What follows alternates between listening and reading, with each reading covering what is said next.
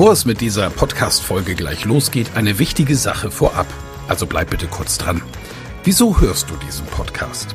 Weil du dich mit Rhetorik beschäftigen willst, ja. Aber willst du dich selbst darin auch verbessern? Selber an dir und deiner wichtigsten Fähigkeit für Erfolg arbeiten? Das Anhören meines Podcasts wird dich dabei unterstützen und auch gleich wartet wieder eine spannende Folge auf dich. Aber ehrlich, wirklich voranbringen wird dich meine Empfehlung an dich jetzt. Das kostenfreie Live-Rhetorik-Training mit mir, Michael Ehlers, Rhetoriktrainer. Darin erfährst du, wie du Redeangst besiegen kannst, was du tun kannst, um andere Menschen zu überzeugen, welche Tricks die Profis nutzen, um in allen Situationen Sicherheit auszustrahlen, mit welcher innovativen Methode du über dieses Training hinaus am Ball bleiben und deine Rhetorik in der Praxis trainieren kannst. Sei also dabei. Pausiere gerne die Folge und gehe auf www.rhetorikheld.de. Diese Website findest du auch in den Show Notes. Wir sehen uns dann. Ich freue mich riesig drauf und jetzt viel Spaß bei der Folge.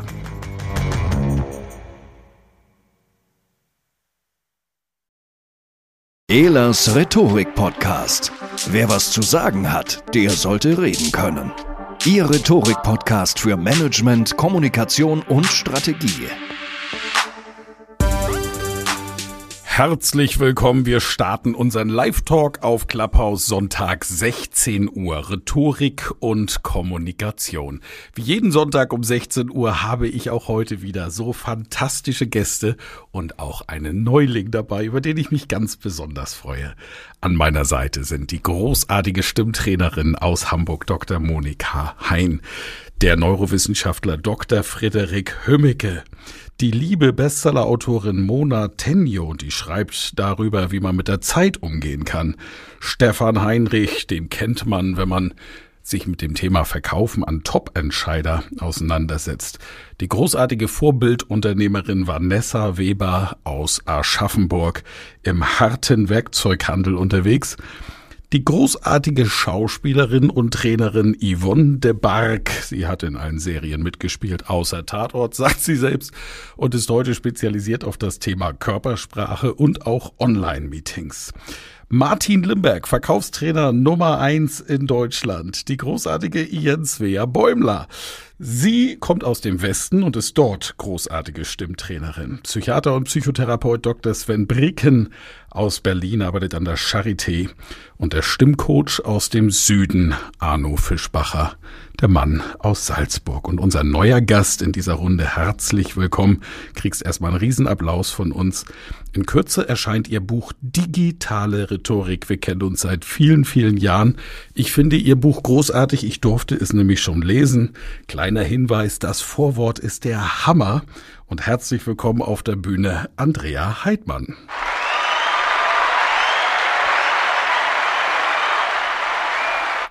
Siehst du? Ja, danke schön. Ich kriege immer noch Gänsehaut, wenn ich an dein Vorwort denke. Der Applaus war für dich. Ja, ich habe mir viel Mühe gegeben. Das mache ich immer, wenn ich etwas schreibe. Ja, besonderer Dank auch hier, denn das ist der Talk mit der Map. Das wisst ihr in diesem Fall wieder mal an Frederik Höbeke. Der hat nämlich den Talk, die Map neu organisiert. Ihr, wenn ihr jetzt hochgeht, findet ihr die Aufzeichnung zum heutigen Live-Talk ganz unten und das unter www.clubhouse-mindmap.de. Wie immer ist der Ablauf wie folgt. Ich starte mit einem kurzen Impuls zu unserem heutigen Thema. Erster Eindruck. Danach gibt es eine Expertenrunde. Jeder Experte sagt etwas dazu. Yvonne stellt ihre schriftlich fixierten Fragen und anschließend seid ihr, liebe Zuhörende, herzlichst natürlich eingeladen, euch auch an diesem Talk zu beteiligen. Kommt hoch und stellt eure Fragen zu unserem Thema Erster Eindruck, aber natürlich auch über alles weitere zum Bereich Rhetorik und Kommunikation. Wir freuen uns darüber. Mitlesen macht Sinn, wenn ihr am Computer sitzt. Am Handy ist das ein bisschen anstrengend vielleicht, aber da könnt ihr später nochmal reinschauen. Ich starte mit meinem kleinen Impuls zum ersten Eindruck und gehe mit euch viele, viele Jahre zurück. Ich werde, ist das nächste Woche, übernächste, 49 Jahre alt. Jetzt muss ich mal rechnen, dann sind es 31 Jahre ist das her. Da war ich volljährig. Und ich war bei der Bundeswehr. Hm, ich wollte nicht hin, ich hatte lange Haare und spielte Gitarre in einer Heavy Metal Band. Meine Freundin mochte meine langen Haare. Aber ich liebe auch meinen Vater sehr und er hat sich so gewünscht, dass zumindest eines seiner drei Kinder, und dann muss es eben der jüngste sein, aus Gründen zur Bundeswehr geht. Naja, ich hab's ihm zuliebe getan. Ich war im Schützenverein. Die Sache mit dem Schießen fand ich gut. Und mein Gott, vor 31 Jahren, da gab's keine Auslandseinsätze, nichts. Ich habe mir das einfach so vorgestellt, zwölf Monate Wehrpflicht, ein bisschen Cowboy und Indianer spielen, vielleicht mit dem Panzer rumfahren. Kann ja nicht so übel sein, also hin zur Bundeswehr. Und wie es dann so ist, ich kann mich für Dinge begeistern, das ist Teil meiner Persönlichkeit und ich habe mich auch für diese militärische Ordnung wirklich begeistern können. Und vor allen Dingen hatte ich das wahnsinnige Glück, dass mein Zugführer in der Grundausbildung Musiker war. Sein Bruder war Profimusiker, Heavy Metal, selbe Musikart. Machen wir es kurz. In meinem Zimmer war noch ein Schlagzeuger. Ich war Gitarrist, der Zugführer Leutnant Gitarrist und der stellvertretende Zugführer ein Oberfähnrich Bassist. Wir hatten eine Band. Wow. Und dieser Leutnant kam auf mich zu. Er war ein ganz wichtiger Mensch in meinem gesamten Leben, denn ich so aus diesem dörflichen Umfeld habe bei ihm das erste Mal so richtig gespürt, dass da jemand ist, der mein Intellekt fordert. Also nicht nur die Muskelkraft, die auf dem Dorf eine große Rolle spielt und die bei mir eher spärlich war. Äh, ich war, ich glaube, früher nannte man das ein Lauch, kann man sich heute gar nicht mehr vorstellen. Aber äh, er kam wirklich und sagte, Mensch, du bist ein schlauer Kerl, du nimmst die Dinge so schnell auf. Verpflichte dich doch. Bundeswehr ist doch toll. Du kannst hier viel Sport machen, das ist dein Ding, das merkt man.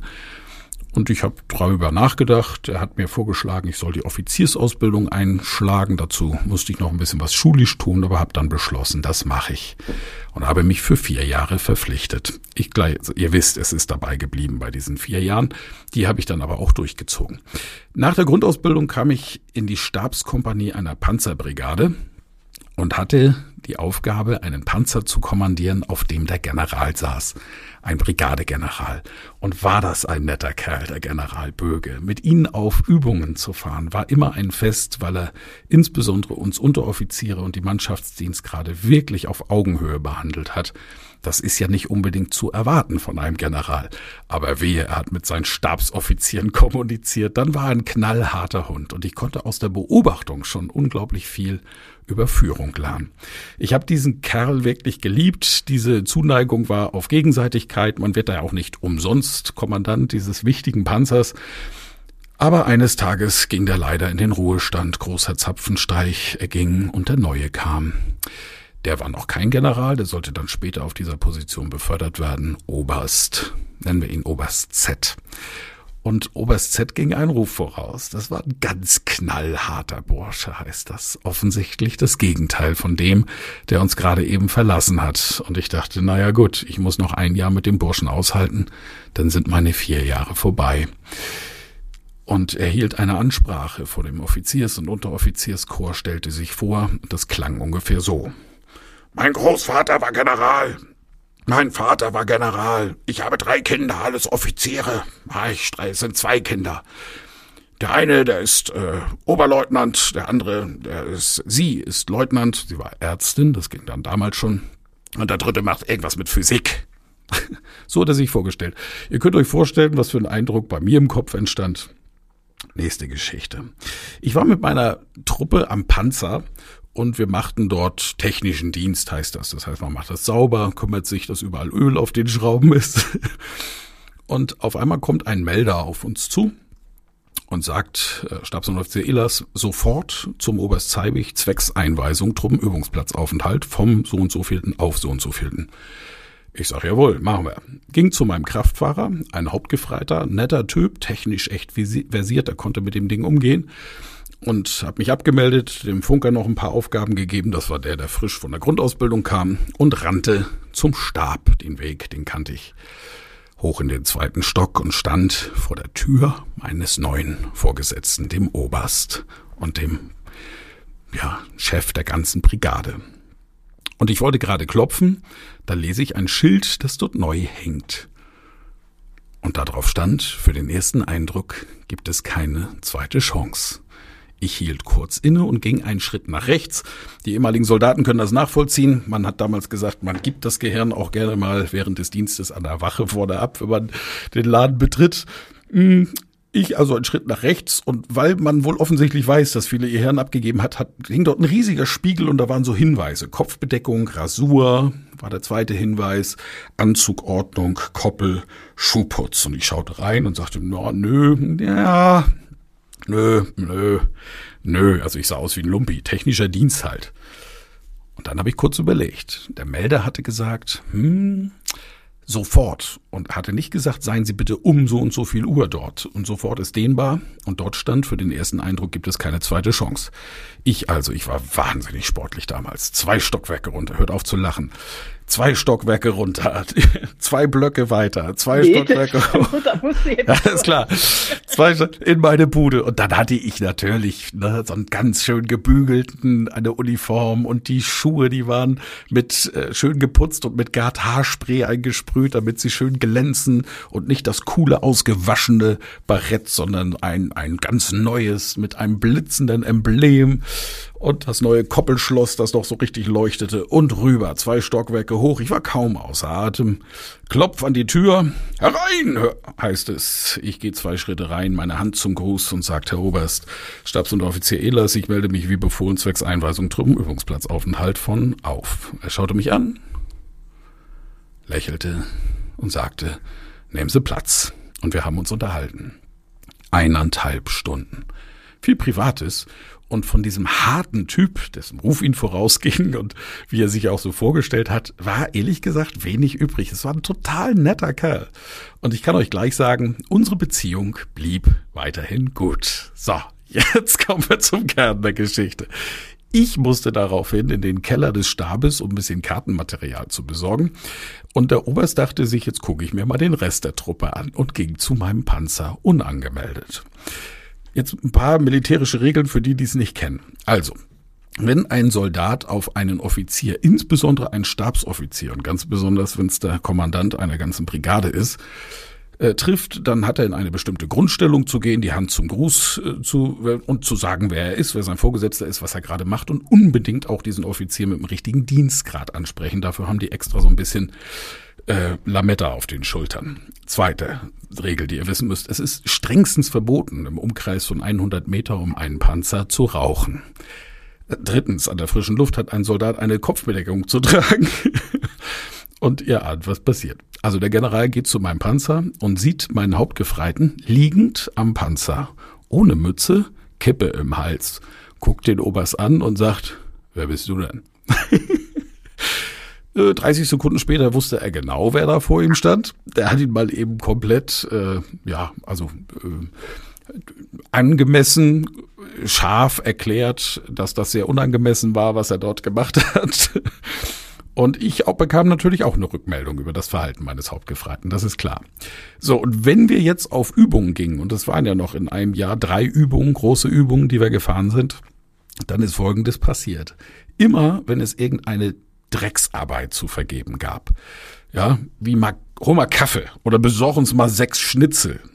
Dann hat der Oberst nicht den gerufen, dem das eigentlich zugestanden wäre. Das wäre der Funker. Das ist dieser junge Mann, der frisch aus der Grundausbildung kommt und da oben auf der Schulter noch überhaupt gar kein Emblem hat. Dem hätte das also rangmäßig zumindest zugestanden. Aber der Oberst nix. Der sagte immer, Hauptgefreiter, gehen Sie mal Kaffee holen. Hauptgefreiter, legen Sie mal die Sicherung aus. Hauptgefreiter, tun Sie hier, tun. Und wenn ich es mitbekommen habe, konnte ich noch eingreifen. Dann hat der Oberst gelächelt und das war dann auch in Ordnung und konnte das dann umdelegieren. Aber ansonsten war der immer dran. Und ich glaube, meine lieben Experten, dieser Oberst war reflektiert. Der wusste um eine Schwäche, die er hatte. Und diese Schwäche war, wenn ich einen Menschen erst einmal in eine Schublade gepackt habe, dann kommt er da nicht mehr raus. Ich hatte das Glück, aufgrund einer klugen Entscheidung in gutes Licht zu kommen. Hm, mein Hauptgefreiter hatte da nicht so Glück, der war ziemlich dran. Frederik, wie schnell packen wir den Menschen in eine Schublade? Naja, schneller als du deine Augen beim Blinzeln öffnen und schließen kannst. Das ist unglaublich schnell. 100 Millisekunden braucht das Gehirn eine ersten, einen ersten Eindruck zu generieren. Dabei übrigens aktiv eine Region, die ich gerne die Alarmanlage des Gehirns nenne. Das ist die Amygdala. Und die scannt schon, wie einige Studien zeigen, dort sehr, sehr flott ab. Was ist denn da los? Ist der gefährlich? Ist es da irgendwie kritisch? Äh, holt auch im emotionalen Erfahrungsgedächtnis Momente raus, Erfahrungen bringt sie hoch, die vielleicht uns schon mal geprägt haben. Schlechte Erfahrungen, die irgendwie an so einem Symbol hingen, vielleicht an einem Teil der Kleidung. Und äh, jetzt kommen Erinnerungen hoch, wenn wir den Gegenüber sehen. Und diese Erinnerungen müssen dann nicht unbedingt gut sein. Und das Gehirn baut dort einen sehr, sehr intensiven, schnellen ersten Eindruck. Aber ganz wichtig ist, dieser erste Eindruck, der geht flott und der sitzt. Je länger übrigens das Gehirn an Aufmerksamkeit auf der Person lässt, umso negativer wird der Eindruck. Also wenn es sich festsetzt, dann setzt sich fest. Das heißt aber nicht, dass ein zweiter, dritter, vierter Eindruck nicht, wenn man richtig rangeht, sich auch ändern kann. Klasse, vielen Dank. Sven, du als Psychiater, gibt es Menschen, die in diesem ersten Eindruck hängen bleiben? Ähm, ja, kann man wahrscheinlich schon so sagen. Also prinzipiell, wir haben ja letzte Woche diese verschiedenen kognitiven Verzerrungen mal angesprochen, voreilige Schlussfolgern, selektive Wahrnehmung und so weiter. Und es gibt Menschen, die die da eher den äh, Verzerrungen verhaftet sind. Äh, das hängt eben damit zusammen, äh, was auch schon der Grundstresspegel ist, also die Amygdala quasi, dieser Mandelkern, den Frederik gerade benannt hat, und auch der Hippocampus, die sind ja auch ganz eng mit unserem restlichen Körper und mit unserer Hypothalamus, Hypophysen, Nebennierenachse. Das ist quasi so die Stressachse, die, äh, äh, die den Stress oder Adrenalin, Cortisol, das im gesamten Körper quasi fortleitet. Und die sind sehr, sehr eng miteinander verknüpft. Und wenn ich jetzt beispielsweise da äh, negativ Vorerfahrungen gemacht habe, also Angststörungen, depressive Erkrankungen, auch Traumata in der Vergangenheit hatte, dann sind diese Verknüpfungen zum Beispiel zwischen dem Mandelkern und diesem äh, dieser Stressachse sind sehr sehr viel enger gekoppelt als jetzt bei anderen Menschen und so kann es sein, dass dann eben zum Beispiel dieser erste Eindruck äh, dann nicht mehr über andere Zentren wie bei vielleicht einem anderen äh, verarbeitet und nochmal zweitbewertet, drittbewertet wird, sondern das ist dann wie so eine Art Kurzschluss dann direkt so eine Stressreaktion äh, auslöst und dann die Gefahr besteht, dass ich äh, im Sinne dieser selektiven Wahrnehmung auch nur noch Zeichen suche, um diesen ersten Eindruck zu bestätigen und dann quasi so eine Art Scheuklappen habe für alles andere. Vanessa, du als erfahrene Unternehmerin, ähm, hast du dich schon mal beim ersten Eindruck getäuscht oder liegst du fast immer richtig? Ähm, naja, also ich glaube schon, äh, man kann sehr leicht in diese Falle tappen. Also ähm, ich kann dazu mal eine, eine kleine Geschichte erzählen, die mich immer sehr traurig gemacht hat oder die mich sehr traurig macht. Mein Neffe lebt ja jetzt bei uns und das ist ein Afro-Lockenkopf. Er hat einen wunderschönen Afro, hat indische Wurzeln und ähm, er war letztens ähm, unterwegs gewesen und jetzt in Zeiten der Pandemie läuft ja öfters mal Polizei rum und ähm, er kam nach Hause und war äh, sehr aufgelöst, ähm, den Tränen nah. Und ich sagte, was ist denn los? Ja, die Polizei hat mich äh, gefilzt. Ich sagte, ja, wieso? Wie kommen Sie denn da drauf? Ja, die haben wohl gedacht, ich habe irgendwie was bei mir, was ich nicht dabei haben soll, weil er eben äh, vielleicht ein bisschen alternativ gekleidet ist, den, ähm, den Afro trägt und ähm, sowas macht mich immer ganz traurig, was am Anfang ja auch gesagt wurde zum Thema Vorurteile und falsche Schublade. Manche können da eigentlich gar nichts dazu und ähm, ja, das finde ich immer sehr, sehr schlimm. Ähm, aber ähm, es kann auch, also um ein bisschen Mut zu machen, auch zum Beispiel, ich habe ja sehr früh, bin ich ja bei uns ins Unternehmen eingestiegen mit 18 und war ja dann auch schon bei den ersten Kunden. Und ähm, zum Thema erster Eindruck und unterschätzt werden möchte ich da allen Mut machen, ähm, weil es war so, ich kam rein zu dem Einkäufer, der um vieles älter war wie ich und äh, alle Anzugträger, alles nur Männer natürlich. Und ähm, die haben mich gesehen und haben gedacht, was will das blonde kleine Mädchen da, blaue, ha äh, blaue Augen, blonde Haare, ähm, das kann ja nichts werden. Und im Gespräch konnte ich die dann sehr schnell von mir überzeugen und ähm, es gab dann diesen bunte Hund-Effekt im Kopf bei den Kunden. Die haben sich immer sofort wieder an mich erinnert, weil es ein anderes Bild war, das sie hatten. Und von daher kann ich da auch immer alle ermutigen, die erstmal in die falsche Schublade gesteckt werden. Wenn man dann kompetent ist und äh, gut rüberkommt, ist es sogar ein Vorteil, ähm, wenn man unterschätzt wird, ist es viel einfacher, über diese Hürde zu springen. Soweit mal zum ersten Eindruck. Ja, vielen Dank und liebe Grüße an deinen Neffen. Das ist auch eine Geschichte, die können wir echt noch mal tiefer diskutieren, gerne später. Regt mich wahnsinnig auf, habe ich auch beobachtet an einem Bahnhof äh, in Berlin, also der große Bahnhof in Berlin, wie dort eine Streife sich jemanden geschnappt hat, aus meiner Sicht völlig grundlos und einfach nur nach Äußerlichkeiten entschieden hat. Und da äh, sicherlich gibt's Gründe für. Aber ist das richtig? Das weiß ich nicht. Mona, hast du geklatscht? Ansonsten sag einfach deinen Eindruck dazu, bitte. Ich habe geklatscht, aber ich stimme Vanessa 100% zu. Also ich habe das auch in beiden, also beide Fälle kann ich auch unterstreichen. Mein Mann ist Afrikaner, ist aber, hat aber einen deutschen Pass seit ganz vielen Jahren, spricht besser bayerisch als ich. Also der ist wahrscheinlich sogar besser integriert als ich in München. aber nichtsdestotrotz wird er auch am Bahnhof regelmäßig angehalten, nur weil er halt schwarz ist. Aber er spricht besser bayerisch als die meisten Polizisten, ja, aber man wird halt immer erstmal angehalten und es ist auch immer sehr, sehr ärgerlich. Er nimmt es oft mit Humor, aber manchmal hat er auch Tage, wo er sagt, es ist echt, manchmal nervt einfach nur. Ähm, das zweite Beispiel kann ich auch total unterstreichen. Ähm, ich bin auch oft der Underdog gewesen, oft auch in männerdominierten Industrien erstmal belächelt worden. Und ich habe das immer sehr genossen, muss ich ehrlich sagen, weil ich da, weil ich wusste, was ich kann und äh, weil ich nur auf den Moment warten musste, das an der richtigen Stelle mit einem Satz zu platzieren. Und auf einmal kommen ganz viele große Augen so, oh, da ist ja jemand, der hat Wissen im Raum. und das kann man dann schon wirklich sehr zum Vorteil auch benutzen, äh, ohne sich da jetzt irgendwie einen Spaß draus machen zu müssen. Aber es hat mir in meiner Karriere, Entschuldigung, es hat mir in meiner Karriere auch sehr geholfen. Ja, das kann ich mir vorstellen. Klasse Beispiel. Ja, ich will zum Thema Stimme kommen und gehe der Reihenfolge nach. Monika, Ian und Arno, du darfst das wieder abrunden am Schluss. Ähm, erster Eindruck, wie wichtig, welche Erfahrungen habt ihr gemacht? Das ist ein ganz großer Teil. Ich meine, der erste Eindruck, wie der Arno auch schon sagte, ist ja erstmal meistens visuell, außer Clubhouse. da haben wir die Stimme im Vordergrund. Aber in der Tat, wenn jemand den Mund aufmacht und ähm, ist zum Beispiel als Frau piepsig hoch oder die Sprache stockt oder was auch immer, wir haben dann wirklich schnell den Eindruck von, der hat nichts drauf, die hat nichts drauf, kann Kaffee holen und so weiter. Also auch darüber entscheidet sich leider ganz, ganz viel. Und ich plädiere da auch mal sehr dafür, die Schublade nicht so schnell zuzumachen. Und andererseits sind die ganzen Handwerksgeschichten, die ganzen Techniken, die wir auch so schulen, dafür gut, dass ich diesen ersten Eindruck selber definieren kann und dass ich unabhängig von Ängsten oder ähnlichem einfach auch mal einen Punkt machen kann, weil ich weiß, wie es geht. Und ich finde das ganz wichtig, gerade wenn man sonst vielleicht ähm, eher leiser und schüchterner ist, dass man sich daran gewöhnt, auch wirklich mal den Mund aufzumachen in einem Moment, wo es wichtig ist. Und ja, das wäre dann der erste Eindruck über die Stimme. Aus meiner Sicht sehr, sehr wichtig.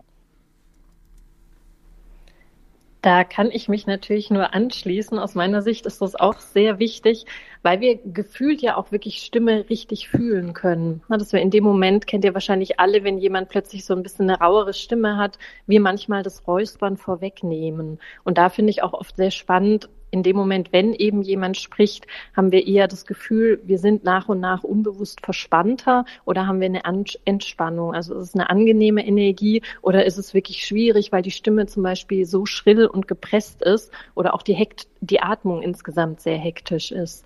Spannend finde ich aber auch trotzdem, dass es natürlich immer sehr viel mit uns zu tun hat, wenn ein und dieselbe Person einfach einen unterschiedlichen Eindruck in der Gruppe hinterlässt. Also wir uns ja dann auch noch mal häufig hinterfragen dürfen und ich auch das Gefühl habe, bei Stimme zum Beispiel bin ich deutlich toleranter, weil ich einfach eher weiß, wie da die Dinge entstehen, als in anderen Punkten, wo ich mich dann nicht so auskenne. Da rutschen mir dann, glaube ich, auch sehr schnell Menschen in bestimmte Schubladen. Das ist wirklich interessant, Ian, was du sagst. Ähm, ich differenziere es auch zwischen meinem eigenen Wahrnehmen, wenn ich Menschen treffe und das erste Mal höre, und meiner professionellen Sicht auf die verschenkten Ressourcen, die ich im Alltag in Businessgesprächen, in Präsentationen online die ganze Zeit erlebe. Da, da wird mir immer ganz mulmig und ich denke mir, was verschenken Menschen an Möglichkeiten. Drei Punkte äh, scheinen mir persönlich besonders wichtig, wenn ich Menschen das erste Mal höre. Das eine ist, ich, ähm,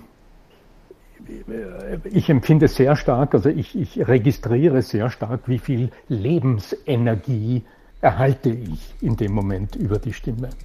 Der zweite Punkt ist, äh, was mich persönlich sehr interessiert, wie nahbar äh, kommen Menschen mir gegenüber. Also das heißt, wie viel Empathiefähigkeit höre ich heraus und wie viel Selbstempathiefähigkeit, Selbstwahrnehmungsfähigkeit steckt hier dahinter. Das ist in der Stimme wunderbar hörbar. Und der dritte, denke ich, im Business besonders wesentliche Aspekt, das ist die Führungsstärke, die Führungskraft, die hier spricht. Wie weit werde ich orientiert? Und dahinter steckt ja auch wieder, wie gut ist jemand in der Lage, sich selbst zu führen. Das ist wunderbar hörbar. Und das sind so die Dinge, die mich besonders interessieren, wenn ich jemand das erste Mal höre. Ja, vielen Dank, ihr drei. Das ist, äh, ich finde es einfach großartig, auch wie ihr drei harmoniert und äh, aneinander anknüpft. Also ihr seid so ein Geschenk für diese Gruppe, wie jeder andere hier natürlich auch. Aber äh, ich freue mich immer, wenn ich auf Stimme überleite und komme direkt zum Thema Verkaufen. Und da sind Martin und Stefan die Profis. Der erste Eindruck im Verkauf, das wird hart trainiert, oder? Also ich fange mal an und, und also mir ist ganz wichtig, nochmal einen Punkt rauszufischen und äh, Monika, das habe ich glaube ich von dir schon öfter gehört, dieses Zitat von einem gewissen Herrn Frankl, der sinngemäß sagt, äh, das Zitat habe ich jetzt nicht in voller Länge im Kopf, dass zwischen Reiz und Reaktion unsere Freiheit liegt. Also wenn ich mich von dem ersten Eindruck sehr stark verleiten lassen würde, dann wäre ich mit mindestens zwei der hier anwesenden Moderatoren heute nicht freundschaftlich verbunden, obwohl ich heute denke, dass wir eine gewisse freundschaftliche Verbindung haben. Also das heißt, ich denke, dass wir auch ähm, unabhängig davon, dass es natürlich, der erste Eindruck natürlich einen wichtigen Impuls setzt, wir an uns selbst auch dahingehend arbeiten dürfen, dass wir diesen ersten Eindruck nicht so stabil einmauern, sondern ihn vielleicht zur Kenntnis nehmen, aber dann auch drüber hinwegsehen und vielleicht tiefer reinschauen. Im Verkauf ist es natürlich wichtig, ganz am Anfang eher eine positive, weiche, warme Ausstrahlung reinzubringen, um jede Art von Kritik und Ablehnung möglichst runterzufahren. Also die, die ganzen Abwehrmechanismen runterzufahren. Und da haben wir natürlich den, das Ziel, möglichst freundlich, weich, warm ähm, vielleicht kennt jemand das Experiment mit dem warmen Kaffeebecher, also wirklich auch Wärme auszustrahlen, um, um die Kritikfähigkeit, um das kritische Denken bei unserer Zielperson möglichst runterzufahren. Die Kaffeebecher-Geschichte erzähl bitte. Ich kenne sie, aber unsere Zuhörenden bestimmt nicht. Hause bitte in kürzester Form raus, weil die ist einfach zu gut. Ja, also ganz kurz zusammengefasst, Experiment, jemand wird in der Fußgängerzone abgefischt mit der Frage, wir brauchen mal jemanden, der einen gesunden Menschenverstand hat. Viele Menschen schätzen sich so ein. Äh, Im Lift bekommt dieser Mensch einen warmen Kaffeebecher in die Hand gedrückt oder einen kalten. Je nachdem, das wird also abwechselnd getestet. Und alleine durch die Wärmeübertragung in der Hand passiert nachher messbar und durch diverse Studien auch abgeprüft Folgendes. In dem Bewerbungsgespräch, das der dann nachher sozusagen führt, in Wirklichkeit sitzt da ein Schauspieler, der sich immer gleich verhält, wird der, je nachdem, welche Wärme er gespürt hat, also bei einem warmen Kaffeebecher wird er sich positiver über diesen Bewerber äußern, wenn er nachher gefragt wird. Und bei einem Kaltgetränk wird er eher kritisch sein. Also das Verrückte ja. ist, obwohl wir natürlich uns alle für Vernunftsmenschen halten, man kann tatsächlich herausfinden, dass die Temperatur des Bechers, den er vor zehn Minuten in der Hand hielt, die, das Urteil dieses Menschen über einen anderen Menschen stark beeinflusst. Und das finde ich ziemlich verrückt. Wir sind alle Vernunftsmenschen und Dr. Sven Bricken lacht einmal in die leeren Hallen der Charité. Trainieren, ja, erster Eindruck. Ja, nachdem ich das Experiment von Professor De Barkheis, der übrigens das gemacht hat, entdeckt habe, es waren 58 Prozent, also es waren 20 Probanden mit Kaltgetränk, 20 mit warm, um es abzurunden. Und die mit dem Kaltgetränk vorher die haben zu 58 Prozent denselben Schauspieler als Bewerber eingestellt und die mit dem Warmgetränk zu 100 Prozent. Ich habe das umgebaut, ich trainiere es auch in meinen Seminaren sehr stark. Ich habe keine Anteile an dem Haus Meißen, hätte ich gerne. Aber die haben tatsächlich einen Kaffeebecher oder Teebecher, wie du möchtest, mit einem Filz, in die Spülmaschine tun kannst. Bei uns ein ganz wichtiges Ritual. Jeder, der zu Gast kommt, ob Bewerber oder Kunde, kriegt als erstes ein Latte Macchiato oder ein Cappuccino, was er gerne hätte, damit er mit einem warmen, freundlichen Händedruck in der Limbeck Group trainieren. Ganz, ganz wichtig, den ersten Eindruck, sich auch nicht hinzusetzen vor dem Kunden in einem Besprechungszimmer, die optimale ja, äh, Verhandlungsposition zu bekommen, dass du über sitzt, nicht frontal sitzt. Also es ist ein, wichtiger Punkt, weil ich nehme mal gerne das Beispiel wie in der Formel 1. Deine Trainingszeit entscheidet über deine Position zum Starten und die ersten drei Startreihen, wenn kein Unfall ist oder Regen, fahren immer aufs Podest. Und deswegen ist die Vorbereitung wichtig, vor allen Dingen auch auf den Kunden. Klamotten anpassen, also nicht zu overdressed hingehen, nicht zu underdressed hingehen. Immer ein Tick besser wie der Kunde selbst aus Respektsgründen. Also bei uns ein ganz, ganz wichtiger Punkt. Klasse, vielen herzlichen Dank. Und dann kommen wir zum Thema digitale Kommunikation. Und da haben wir mit Yvonne und Andrea jetzt auch zwei Expertinnen dazu. Yvonne, der erste Eindruck bei Online-Meetings, in denen wir ja heutzutage alle leben. Was kann ich da so tun, um gut rüberzukommen? Oder, oder vielleicht auch lustiger, was sind denn so die Fehler? Na, also das, was jeder kennt, ne? Und Leute, ich kann es nicht mehr sehen. Ne? Das, was jeder kennt, ist der, das, das Erste, was wir sehen und hören, ist meistens dieser debile Blick irgendwo rechts unten hin, nicht in die Kamera, sondern rechts unten, mit den Worten begleitet. Hörst du mich? Ich kann es nicht mehr sehen und ich kann es nicht mehr hören. Leute, wir haben alle kleine Vorschaubildchen, ja. Ich gehe immer erst rein, wenn ich weiß, ich sitze da und dann lächle ich und dann bringe ich mich in Stimmung und dann freue ich mich auf meinen Gesprächspartner und dann schalte ich die Kamera ein. Und dieses hörst du mich? Ja, ja, ich weiß, es kommt so, ja, aber ich muss doch erstmal checken, ob ich auch gehört werde. Ja, das kannst du ja immer noch machen, wenn du im Gespräch dann bist. Erstmal Hallo sagen, freundlich weiter lächeln und dann währenddessen, es weiß nach einem Jahr, weiß es jeder, dass es da immer wieder da verschluckt sich an der Technik was oder man hat dann doch vergessen, irgendwas einzuschalten. Aber das kann man alles en passant machen. Aber der erste Eindruck sollte dann doch ein offener Blick in die Kamera mit einem wunderschönen Lächeln begleitet sein. Wenn ich da kurz einhaken darf, weil die Worte, was du schon gesagt hast, Michael, es lohnt sich auch, eine tolle Freundin wie uns zum Beispiel zu haben, die bei meinen Seminaren, bei den offenen immer anmoderiert, dann weißt du, dass der Ton geht. Ja, Andrea. Ja, also ich finde beim ersten Eindruck online auch immer wichtig noch so diese Überlegung, okay, woran machen wir das eigentlich fest und wie, wie ordnen wir ein? Und ähm, wir haben da so klassischerweise ja unsere drei Schubladen, Freund, Feind und egal. Und dafür fügen wir ja gewisse Puzzleteile zusammen, die wir äußerlich erstmal wahrnehmen. Und dann natürlich ja Thema Stimme.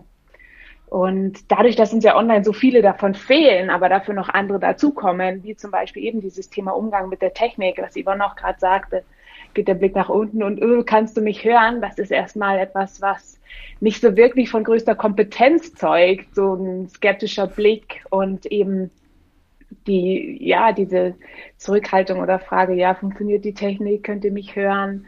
Und das sorgt dann automatisch dafür, dass die Person nicht unbedingt an Sympathiepunkten irgendwie nach oben schießt bei uns. Und von daher finde ich immer ganz wichtig, wirklich dieses Überlegen vorab, was möchte ich, was die Leute von mir sehen, was möchte ich, was die, wie die Leute mich wahrnehmen. Und da dann vorab die entsprechenden Vorbereitungen zu treffen, ähm, in Bezug ja auf Kamera, auf den Hintergrund, auf Kleidung, das was Martin auch sagte, klar, auch das ist online so unglaublich wichtig und vielleicht nicht unbedingt das Anchorman-Outfit.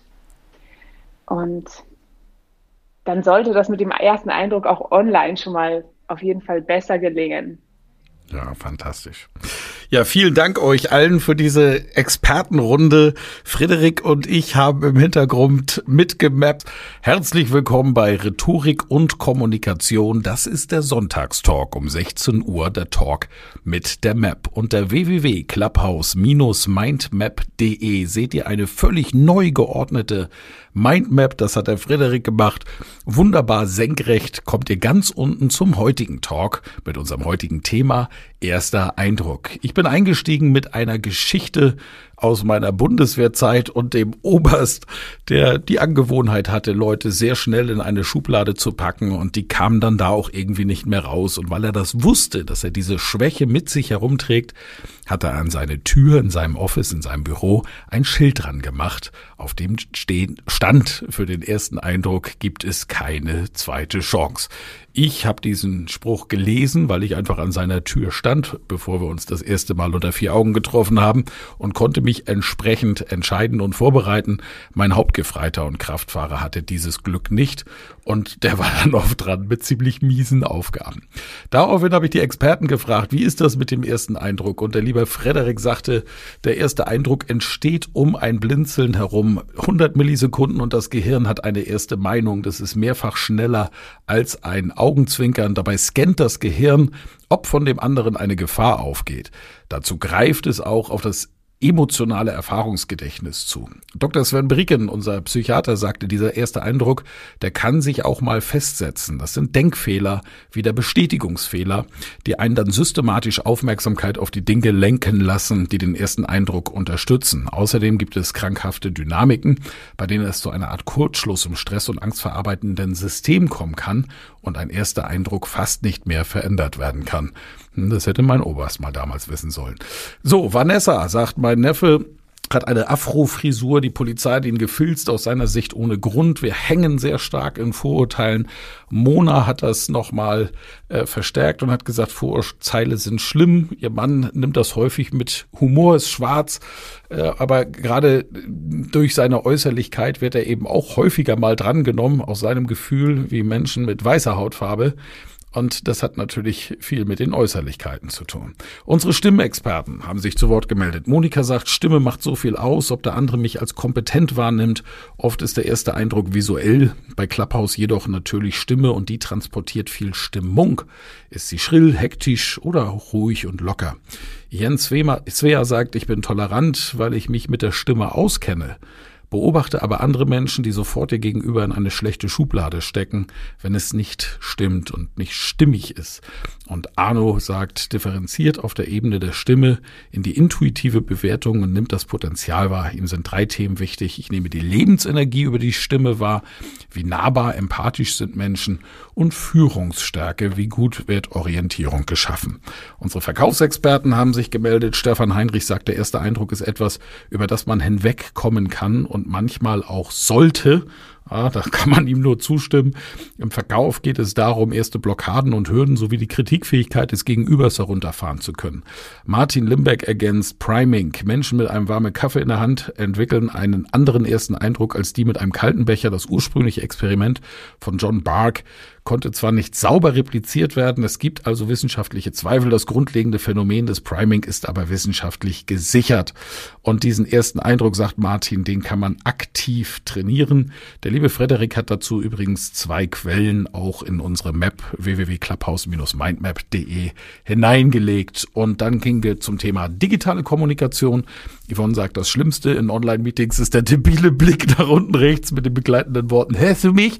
Und Andrea sagt auch Kleidung und allgemein das optische Erscheinungsbild ist unglaublich wichtig für den ersten Eindruck. Wow, was wir hier schon wieder zusammenbekommen haben in 48 Minuten. Meine lieben Top-Experten, es macht so viel Spaß mit euch. Ich bin froh und ich hoffe, unser Publikum auch.